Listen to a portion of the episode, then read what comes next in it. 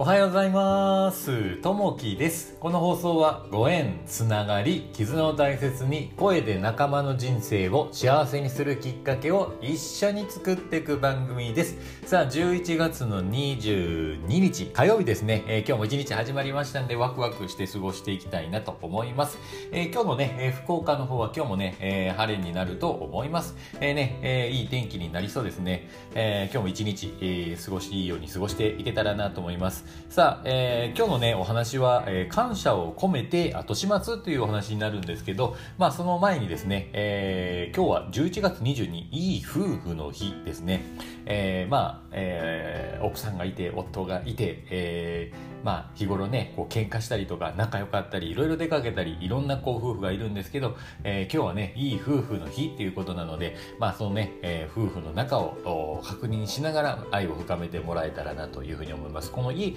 夫婦の日以外にこの夫婦の日っていうのは他にもあるんですけど、4月の22ですね、えー良い夫婦の日とかですね、えー2月の2日、夫婦の日とか、こういったものがあります。すんで、まあ、あのーちょっとね、意識しながらすると、よりね、また関係も深まってくるのかなと思います。さあ、早速なんですけど、えー感謝を込めて後始末というとこですね。あのー私たちの日常生活は様々な道具によって、え支えられています。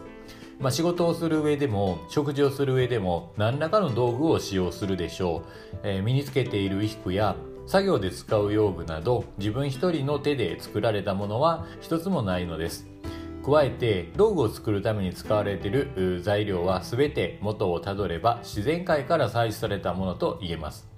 つまり生きるために必要な道具を使うことはその度に、多くの、人は人や自然に、生かされることだと言えるのです。こうした私たちのために日々働いてくれている道具に対して感謝の気持ちを示す後始末の実践ができているでしょうか。道具を使った後はすぐに手入れをし、えー元の場所に戻すことはもちろん、えー使わせていただきありがとうございますという心を、えー持つことが、えー寛容です。様々な道具に対して心を込めて大切に扱えばその心が道具にも伝わり最大限の、え力を発揮してくれるでしょうというとこですね、え感謝を込めてっていうとこなんですけど一人のね、え経営者の方がいらっしゃるこの方女性の方で、えいつもやっているってことがあるって言ってらっしゃったの何かというと車に乗る前に、え車に話しかけるんですね。で今日もよろしくお願いしますってで、えお客さんのとこ行って終わって車戻す時に、えありがとうございましたという形で、え車に対して、え感謝の気持ちを伝えるとそうするとね全然こう事故に遭ったりとかしないんだよとかいうことをねおっしゃられてました。これこそまさにね、えー物を大切にするというとこだと思います。でまたね、えー違う方に関しては、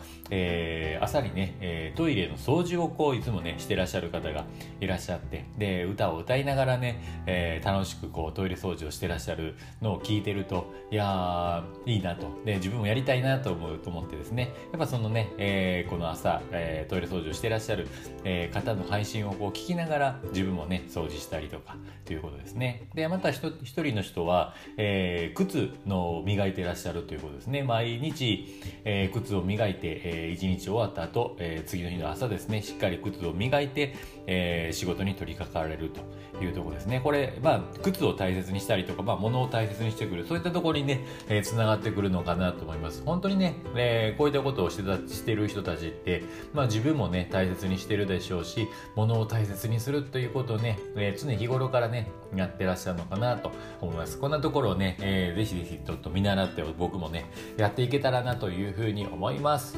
さあ、えー今日のね、えー一言になります。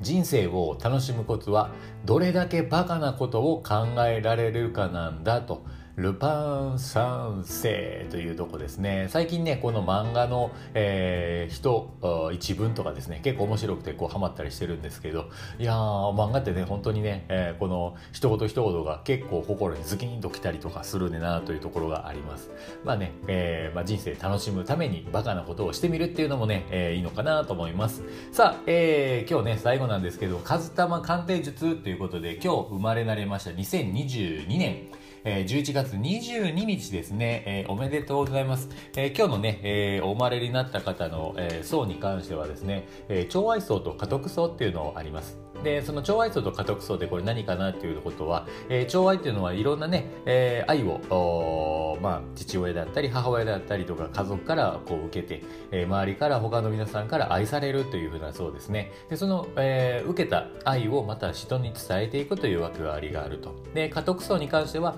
えー、やっぱりね家を継承していくというふうな役割があるというところですね。そんなのをこうね意識しながらやっていくと、えーまたね、楽しい人生になるんじゃないかなというふうに思います。さあ、えー、今日もね、聞いていただきましてありがとうございます。えー、今日もね、一日始まっていきますんで、ワクワクね、えー、過ごしていただけたらなと思います。今日はね、この後、えー、別の有料配信で、えー、ハードウェアウォレットっていうのをちょっとね、購入しました。これ、NFT の、えー NFT とか他のまブロックチェーンのあの仮想通貨そういったものを入れとく、まあ、お財布みたいなもんなんですけどそれをね、えー、買っての感想っていうのを、えー、また別でちょっとあのえー、有料放送の方で話したいと思いますので、もし興味ある方いらっしゃったら、また聞いていただけたらなと思います。さあ、えー、今日も聞いていただきましてありがとうございます。では、気をつけていってらっしゃい。バイバーイ。